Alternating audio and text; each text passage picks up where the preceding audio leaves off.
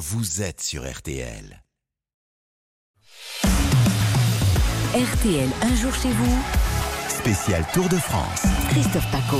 Bonjour Monsieur Paco. Bonjour Vincent.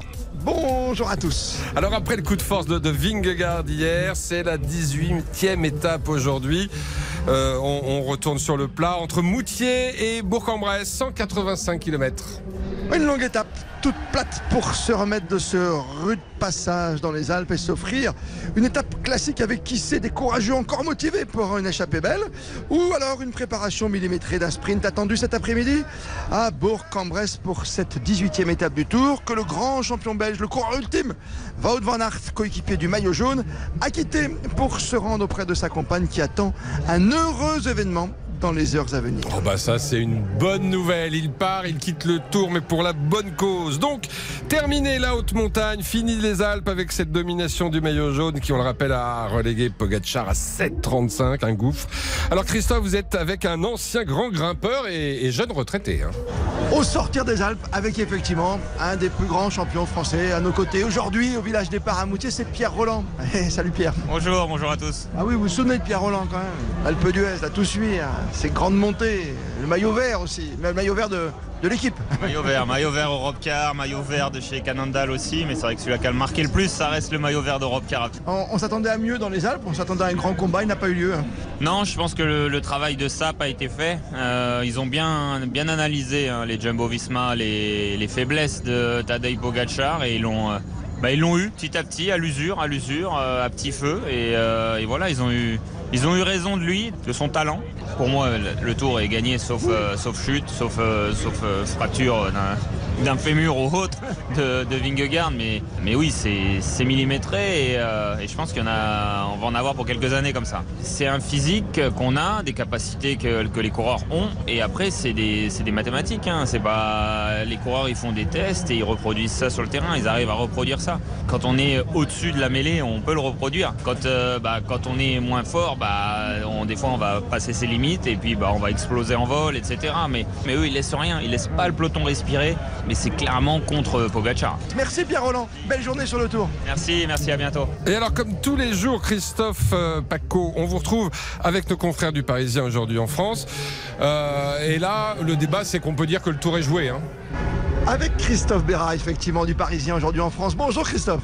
Hello Christophe. De 10 secondes en 48 heures à 7 minutes 35, cette défaillance de Pogacar, c'est-elle tout naturellement la fin du tour Ou y aura-t-il un petit élan, je sais pas, une petite fierté? Bah là, déjà c'est la fin du tour pour le suspense. Après la fierté, c'est un immense champion, mais on ne pédale pas qu'à la fierté. hein. Euh, il a pris un énorme coup sur la tête lors du chrono. Les jambes ont complètement lâché le lendemain lors de la, montée du col de la Lose. Donc euh, oui, on a envie de croire à la fierté de Pogacar, mais dans les faits, il est aussi humain. Il est redevenu presque humain, j'ai envie de dire, aux yeux du grand public, parce que en France, on est au pays de poulet d'or. On aime les, on aime les perdants, on aime les battus, on, aime ceux qui redeviennent humains.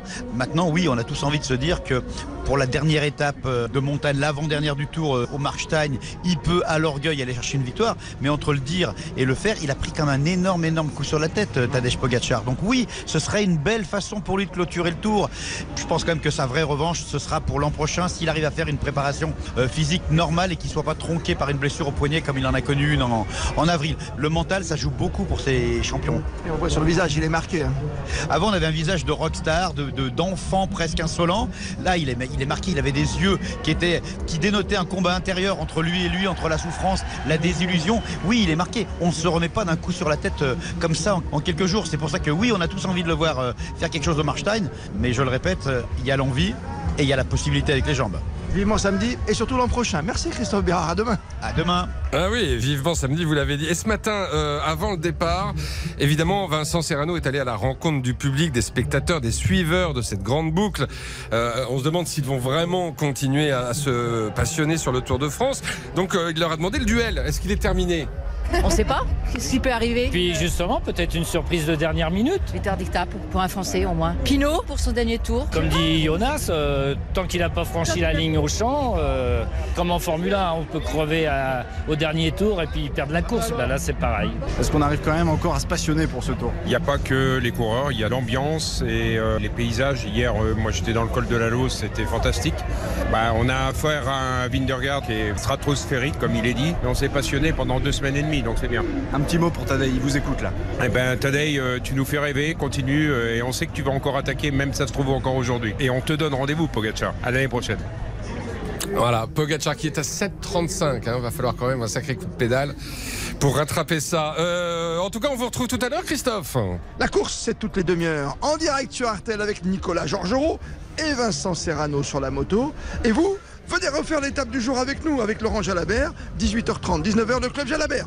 Plus que jamais sur ce tour, vous êtes bien sur Artel. Ouais, comment qu'on est bien. Et c'est aussi grâce à vous. Merci, Christophe Paco.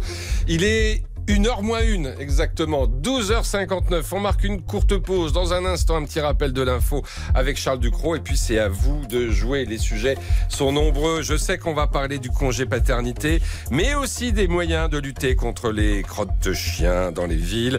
Et puis, euh, et puis, et puis tout un tas de sujets. Je vous, je vous expliquerai ça dans un instant. À tout de suite.